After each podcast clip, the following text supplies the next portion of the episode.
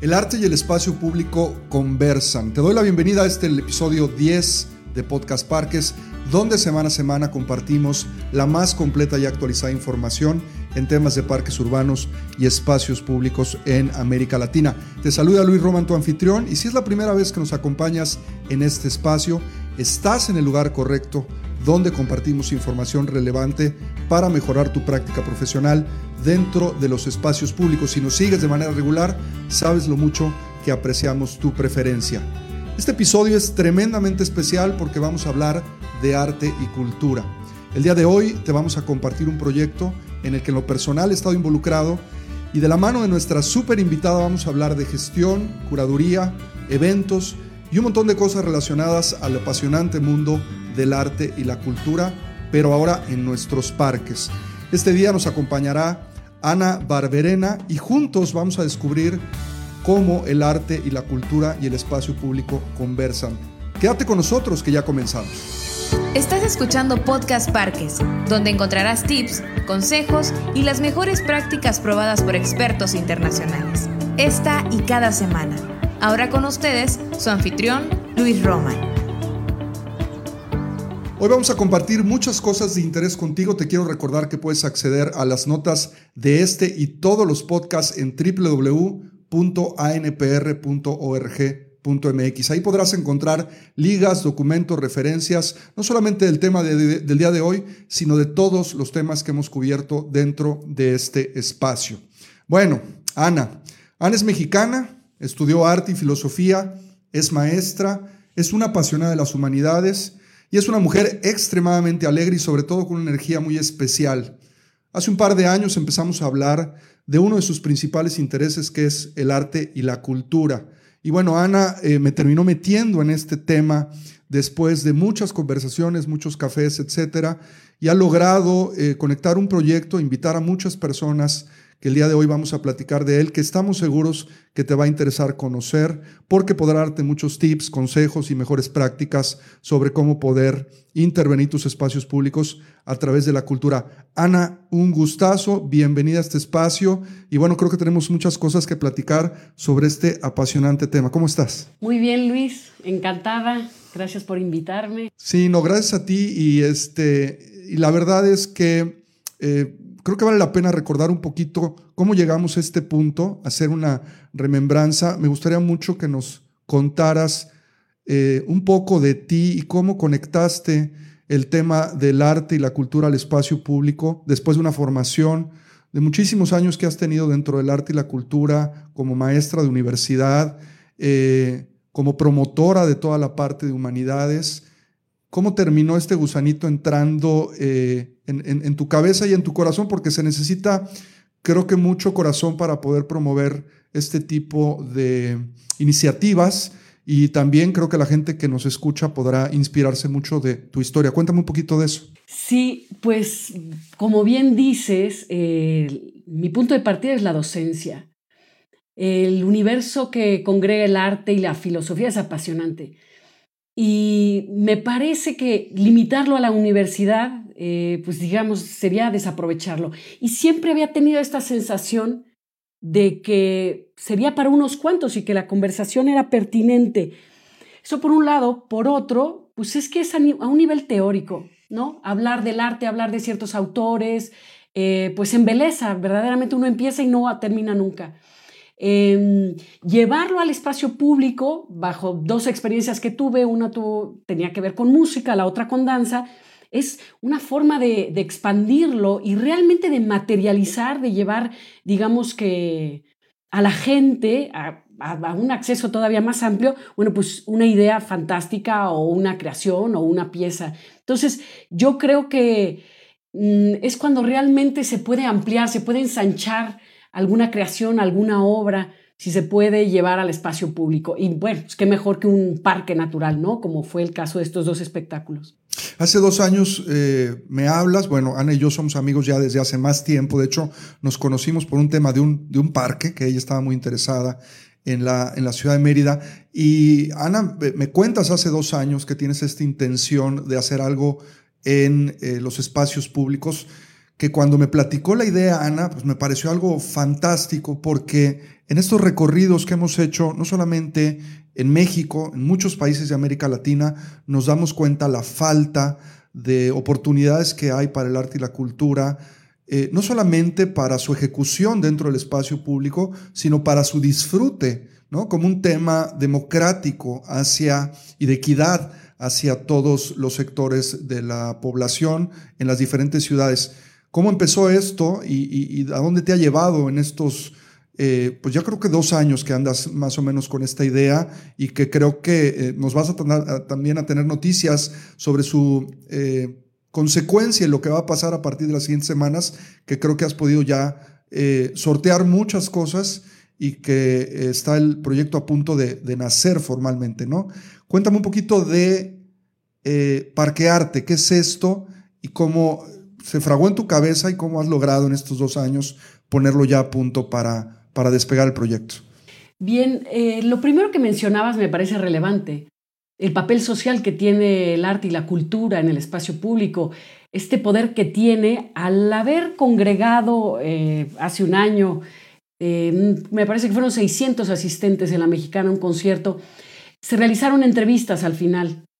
La reacción de la gente es realmente conmovedora y en un parque donde puede asistir desde una persona mayor, un niño, quien fuera, pues te da esta sensación de, que realmente es el, el, acto que democratiza, ¿no? Y entonces, bueno, es un primer móvil que, que, me parece que es fundamental. Lo segundo que dice, sí, efectivamente, está por nacer Parque Arte y la idea se ha ido elaborando poco a poco con estos primeros atisbos, impulsos que ya, que ya te describí, pero ya eh, tenemos una estructura, como queremos trabajar, y esa base de tres columnas o tres ejes. El primero, eh, que le denominamos arte, que es eh, estrictamente la experiencia estética, el segundo que es la gestión cultural y el tercero es la producción de eventos. Em, nos parece muy interesante pues justamente al hilo de lo que comentaba al principio, no nada más la experiencia que cada uno de nosotros somos capaces de tener de cara al arte, sino la posibilidad de llevar a cabo, de gestionar eventos culturales y artísticos. De ahí que la gestión cultural es parte primordial del proyecto. ¿Para qué? Para capacitarnos, para adquirir mejores prácticas, para llevar a cabo em, ejercicios, digamos, que nos faciliten la creación, la producción de eventos. ¿no? La última columna es justamente el producto terminado. Es, es por ello que Parque Arte tiene que ver con transformación, porque creemos profundamente que pues transforma los entornos, los espacios y a la gente, ¿no? Llega a ser desde una experiencia personal a una resonancia de cara al contexto, de cara a los otros. Entonces, digamos que se, bueno, que comprende estas tres columnas, estos tres colores, y sí, estamos ya por, por iniciar y por verlo nacer la próxima semana. Hay una intención, bueno, yo, yo me acuerdo que mis primeras interacciones con la cultura fueron desde muy niño, mis papás me llevaban a ver los conciertos de las orquestas sinfónicas, siempre fui una persona pues metida en la música, en, las actividades culturales, no solamente de, de, niño, de joven, en la universidad, etc. Y definitivamente hubo una de estas experiencias que me introdujo a este mundo y que me despertó este, porque es un placer, ¿no? Sentarte de pronto a, recrearte eh, a través del oído, a través de la vista, de los sentidos, cuando ves a una persona bailar, cuando ves el gozo del ser humano eh, al escuchar una pieza folclórica, una pieza clásica, una pieza de rock, cualquier tipo de denominación, en, esto del arte es muy eh, subjetivo y es muy amplio, ¿no? Y entonces hay una experiencia primera en la vida del ser humano que te mete a esto y que te, compromete y te condena de alguna manera a, este, a este amor entre eh, el arte y la cultura y, la interacción propia del ser humano con ella.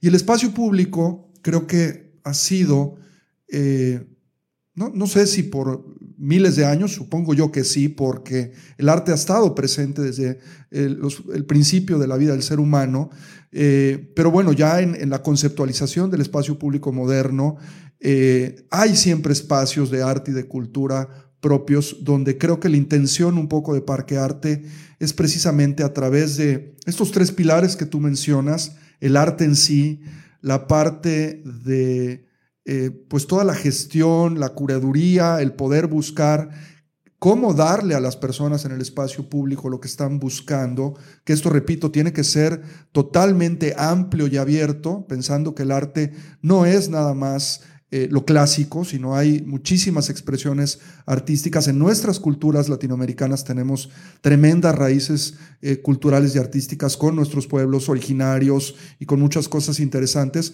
pero qué importante es a través de esto y al final eh, la producción de eventos, su itinerancia en diferentes espacios públicos, provocar este momento mágico en seres humanos que nunca han tenido la oportunidad y que como hablábamos de esta parte democrática, eh, es fundamental que a través de tu trabajo y lo que estás eh, pensando, otras personas se inspiren también en América Latina y digan, bueno, yo entiendo entonces que tiene que haber esta producción de eventos, esta curaduría, esta gestión y que debo de producir esa chispa en los seres humanos porque realmente cambia la vida de la gente cuando vas caminando por un parque y de pronto volteas y este parque tiene un auditorio y puedes escuchar un concierto de música en vivo si nunca lo has hecho. Es, es un como lo dice el eslogan de Parque Arte, es cuando el espacio transforma la vida del ser humano, ¿no?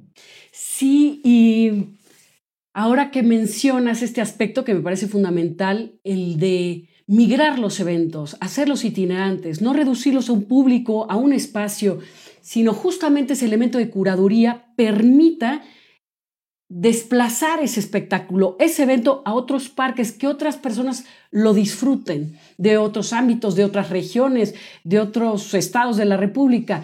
Eso es clave.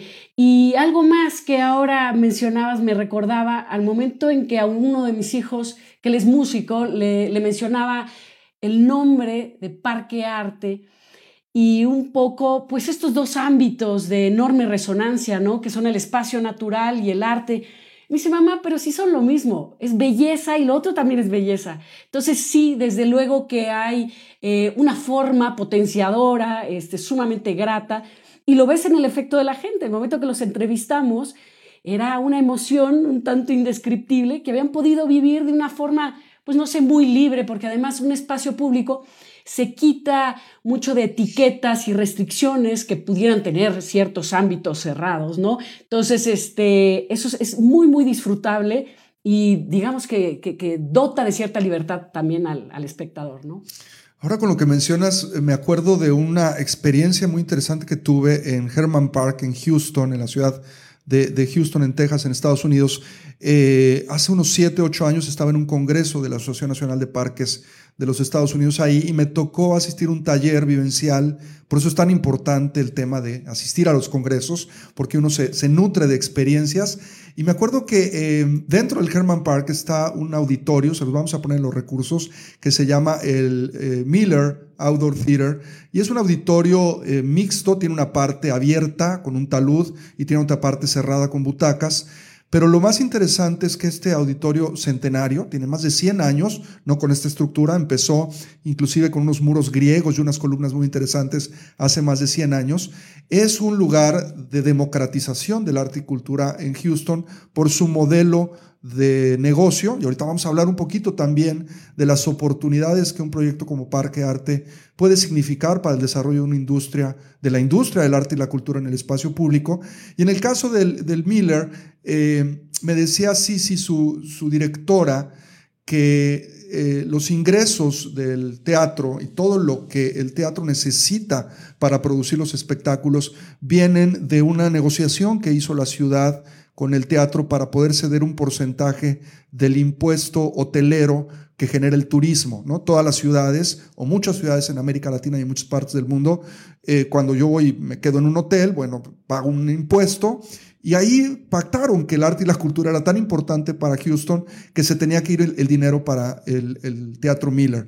Y esto hace que el Teatro Miller tenga una cartelera de más de 50 eventos al año de primer nivel y todos son absolutamente gratuitos. No quiero decir que esto tenga que ser el modelo para todos los parques, pero lo que más me interesó de la plática de Sisi era, me decía Luis, eh, tú puedes ver en primera fila eh, en un espectáculo folclórico, cultural clásico, el que sea, a un indigente y a una persona de altísimos recursos económicos. Y esto es lo que hemos logrado para esta democratización de la que hablamos y el acceso de la cultura eh, en temas de equidad. Y yo le dije, bueno, ¿y esto cómo es? Bueno, los boletos todos son gratuitos y tiene el mismo chance de acceder una persona del norte, del sur, una persona de raza negra, una persona de raza eh, india, cualquier persona, y creo que eso tendría que ser una vocación importante al promocionar arte y cultura en los espacios públicos. Eh, sin duda es un, es un tema y un reto también creo que para, para Parquearte el poder ir generando estas condiciones con la itinerancia, con la, supongo que has pensado mucho en cómo espectáculos artísticos al momento de tener varias sedes disponibles pueden ser más competitivos, ya hablando de costos, de operación, de traslado, de logística, y este modelo que estás promoviendo en Parque Arte puede de alguna manera precisamente acceder a este modelo como el de, el de Miller, de decir, bueno, el espectáculo, además a través, supongo, de patrocinadores, ahorita nos contarás un poquito el, modelo, llegar, ¿no? Y, poder eh, ser accesible para otras personas, ¿no? Sí, eh, efectivamente, los dos puntos que acabas de mencionar, por ejemplo, el del patrocinio, sí, desde luego que desde la iniciativa privada, inclusive a nivel gubernamental, han participado en eventos, por ejemplo, en alguno del año pasado. ¿Por qué? Porque en esa fusión de fuerzas o en ese modelo, eh, digamos, colaborativo, es cuando han salido mejores resultados.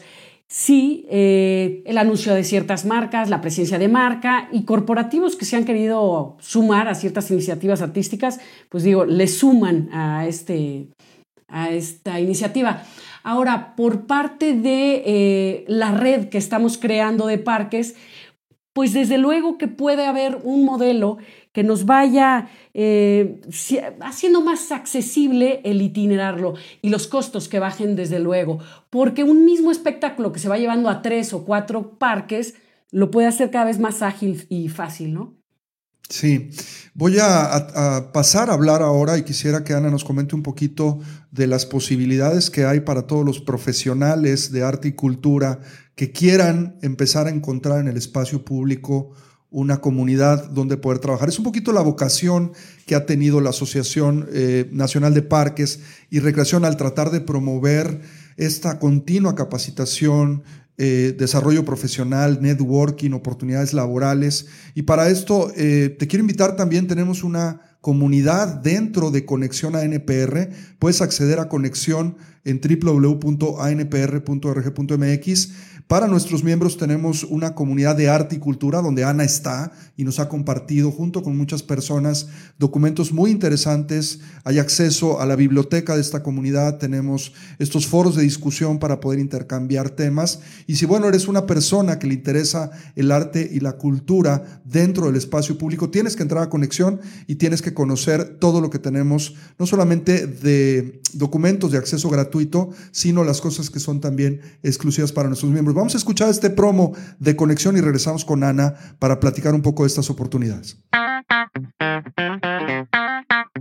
Presentamos Conexión ANPR, la comunidad de profesionales en parques y recreación de América Latina en línea, donde podrás fácilmente construir y mejorar tus habilidades profesionales como nunca lo hubieses pensado. Crea y comparte tu perfil profesional. ¿Estás buscando contenido para mejorar tu práctica profesional? Lo puedes hacer a través de la biblioteca digital o a través de la sección de webinars, podcast y revista Parques. Prueba Conexión ANPR completamente gratis. Conexión ANPR, uniendo parques y espacios públicos en América Latina.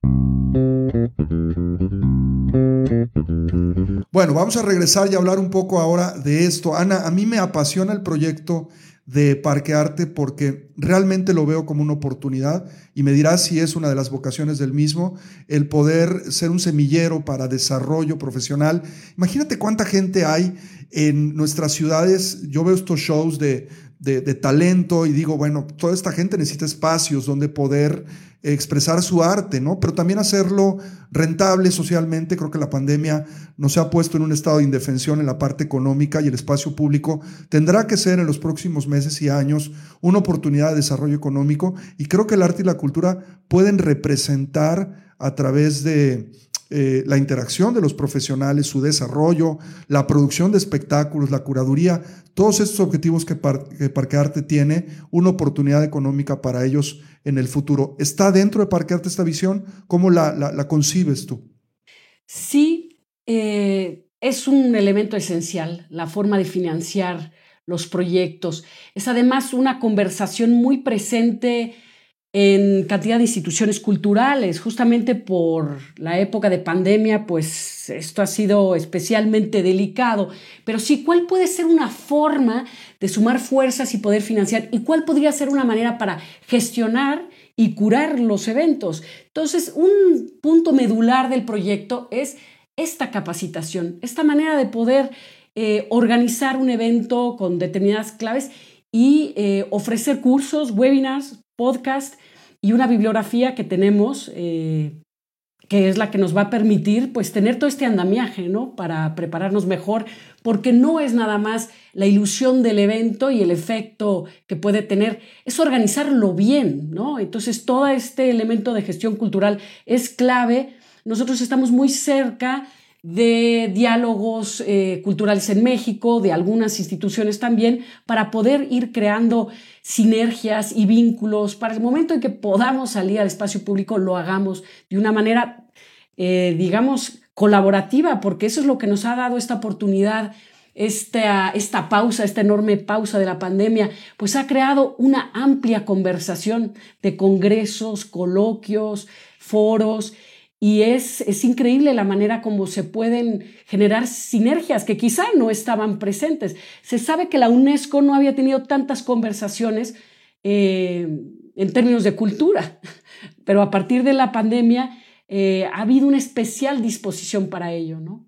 Entonces hay que, hay que capacitarse y capacitarse bien y ver las formas de poderlo financiar a través de pues, distintas fuerzas, ¿no? Bueno, ya es un tema importantísimo que hemos estado tocando no solo en este podcast, sino en muchos eh, de los recursos que promovemos eh, a diario en el tema del el espacio público y los parques urbanos, que es capacitarse continuamente y estar al día con esto y estar donde está esta capacitación. Está a punto de nacer eh, uno de tus hijos más queridos, que es Parque Arte con una plataforma, eh, hablamos un poquito ahorita de las redes sociales, de la página web, para que vayas dando información y también un poquito de los planes, porque todos estos proyectos que son sociales son muy difíciles de poder establecer, necesitan la participación de muchas personas y tú lo has hecho, eh, por lo que he platicado contigo, con mucho cuidado, te has tomado mucho tu tiempo.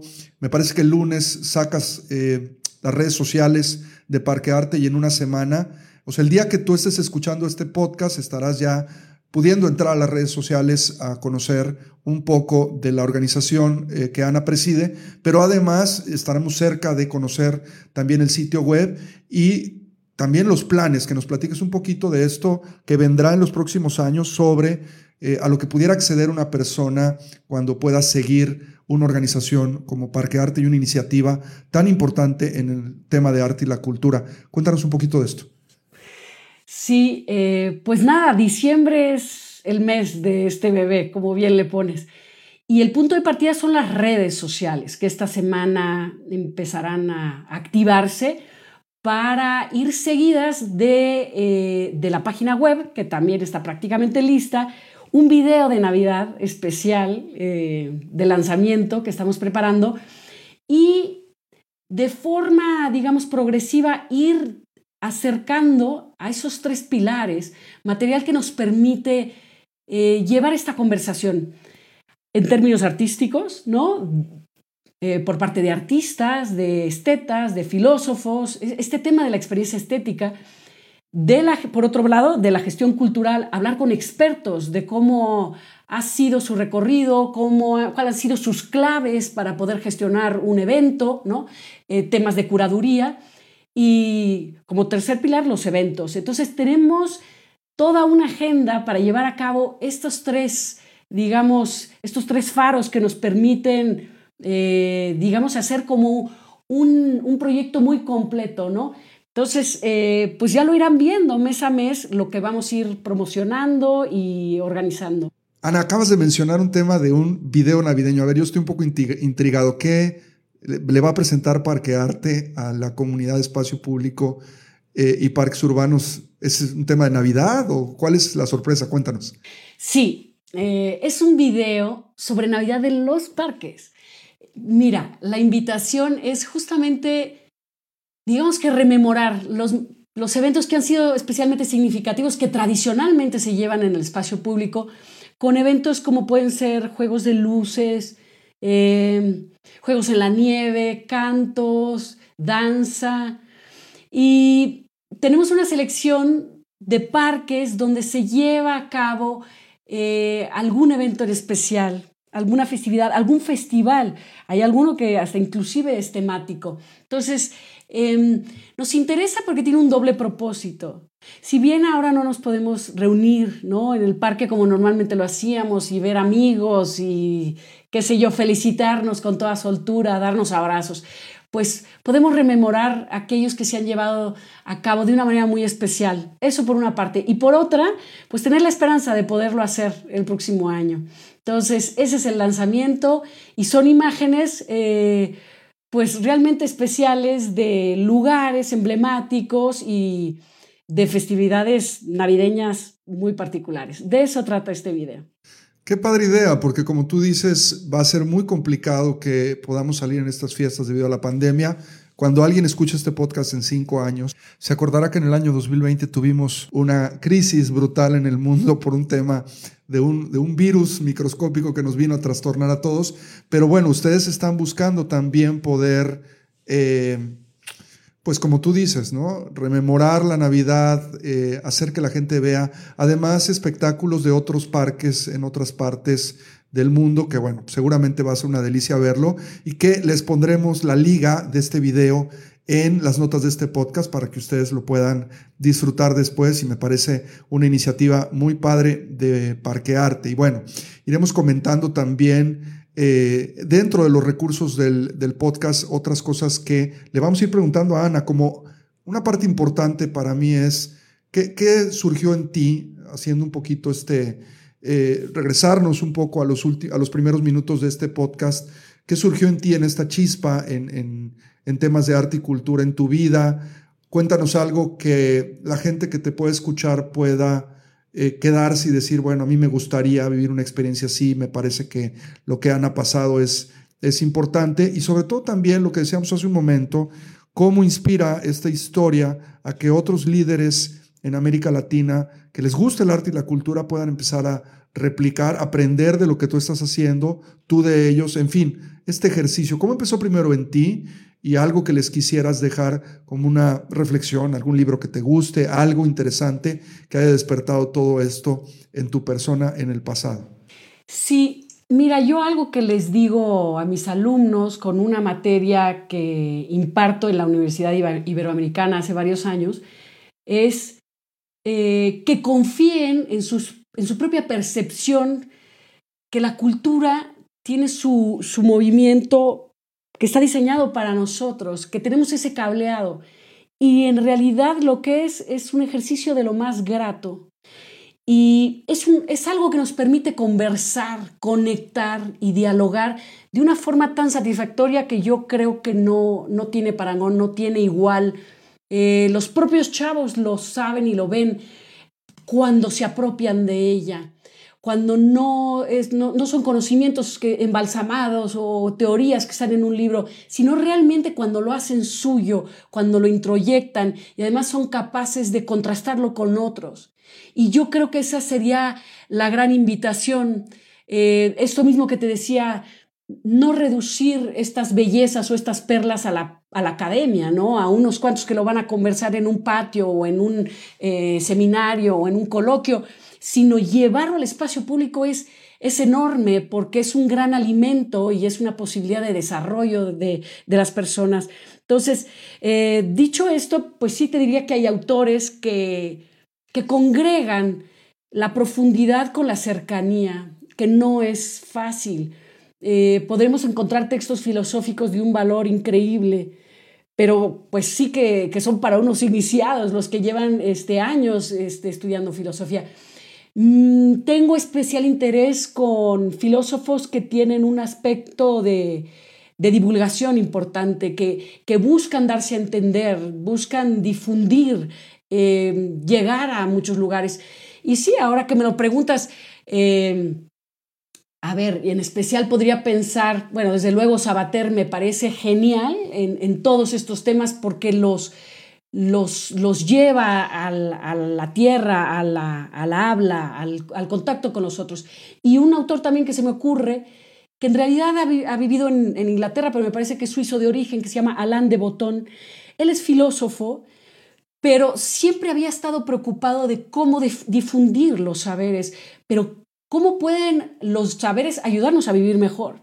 No nada más saber más, sino vivir mejor, este, tener claves eh, terapéuticas, por decirlas ahí, en el mejor sentido, más allá de la autoayuda.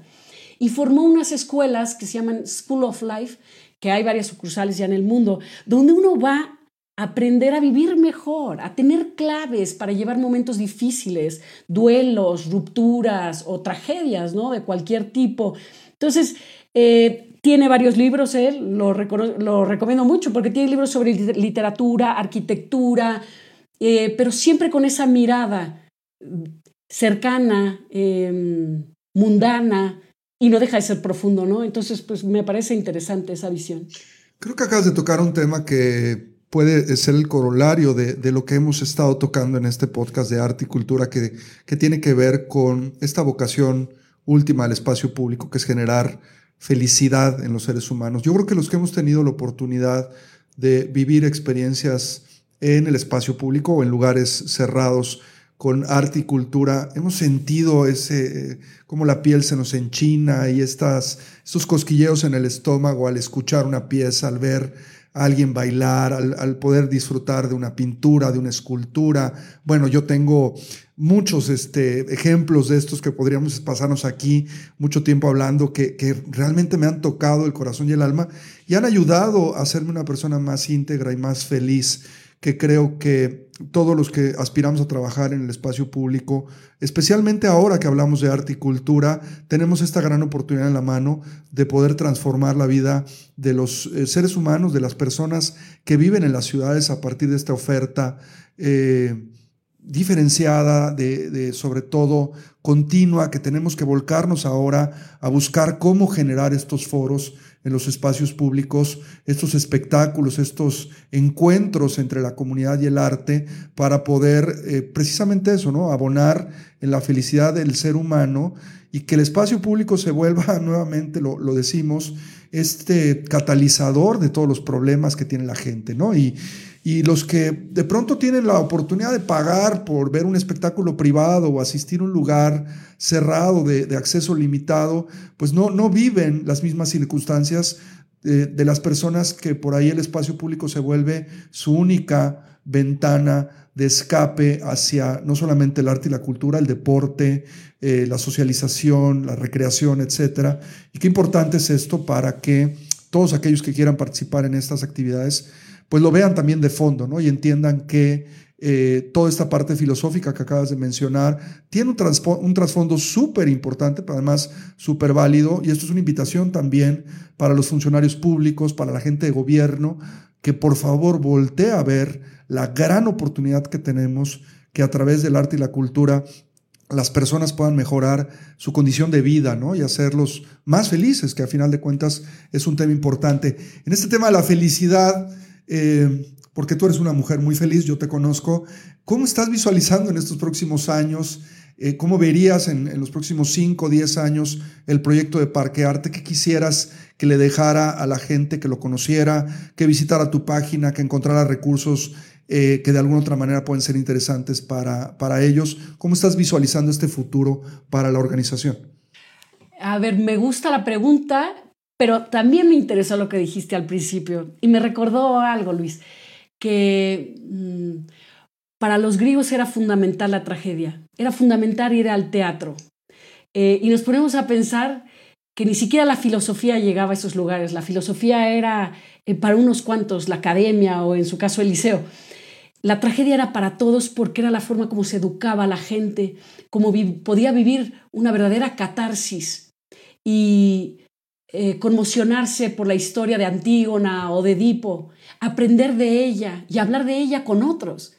Y era realmente obligatorio asistir, por lo menos una vez al año, estar dentro de ese ámbito de conversación, de aprendizaje y de vida profunda, mucho más que la filosofía. Eh, y desde luego que eso sería parte de mi respuesta de lo, de lo que dices, cómo lo visualizo. Pues es algo que nos hace bien. Y si y si no es la felicidad pura, por lo menos sí es una especie de, plenitud o de hondura muy necesaria para comprender la condición humana a través de una sensibilidad, ¿no? Como a través de piezas musicales, porque de lo que va a hablar es de lo humano. Entonces, pues nos permite conocernos mejor y nos permite conocer a los otros mejor.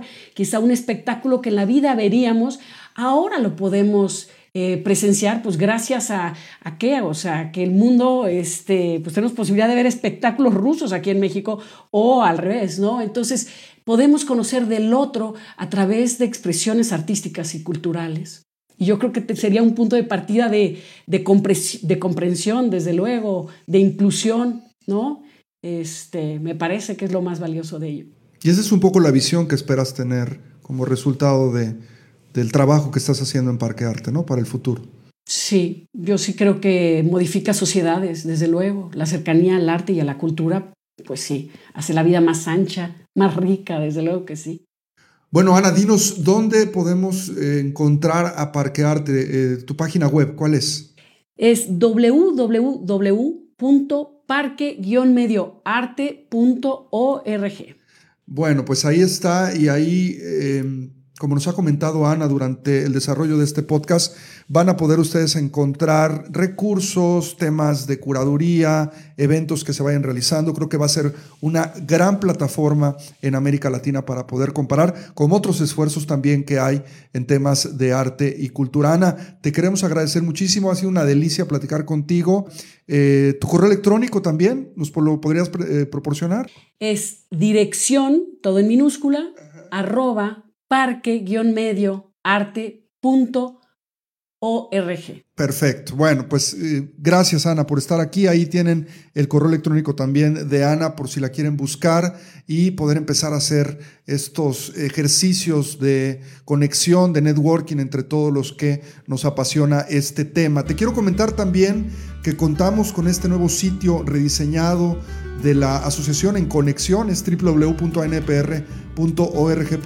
Ahí vas a poder encontrar, además de los podcasts, nuestra revista Parques, el blog, webinars gratuitos y mucho contenido de acceso libre. Te invitamos a que nos visites y también a que te suscribas a este podcast dándole al botón de suscripción. Estamos en todos los reproductores de podcast más populares, en iTunes, en Google, en Amazon, en Spotify, en fin. Tenemos muchas opciones para que tú puedas siempre eh, estar pendiente y no perderte este ni ninguno de los episodios de, de, Podcast Parte. Estaremos de vuelta en una semana más donde vamos a hablar sobre el diseño de los parques barriales, estas unidades tan importantes en nuestras ciudades, que son las que más hay eh, en temas de, parques y que siempre son muy complicados de gestionar y de manejar. Vamos a estar hablando en cómo diseñar de mejor manera un parque eh, de escala barrial o una plaza. Nuevamente gracias por escucharnos y nos vemos la siguiente semana en otra emisión más de Podcast Parques.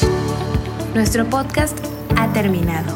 Te recordamos visitar nuestro sitio web www.anpr.org.mx y seguirnos en redes sociales como arroba ANPR México.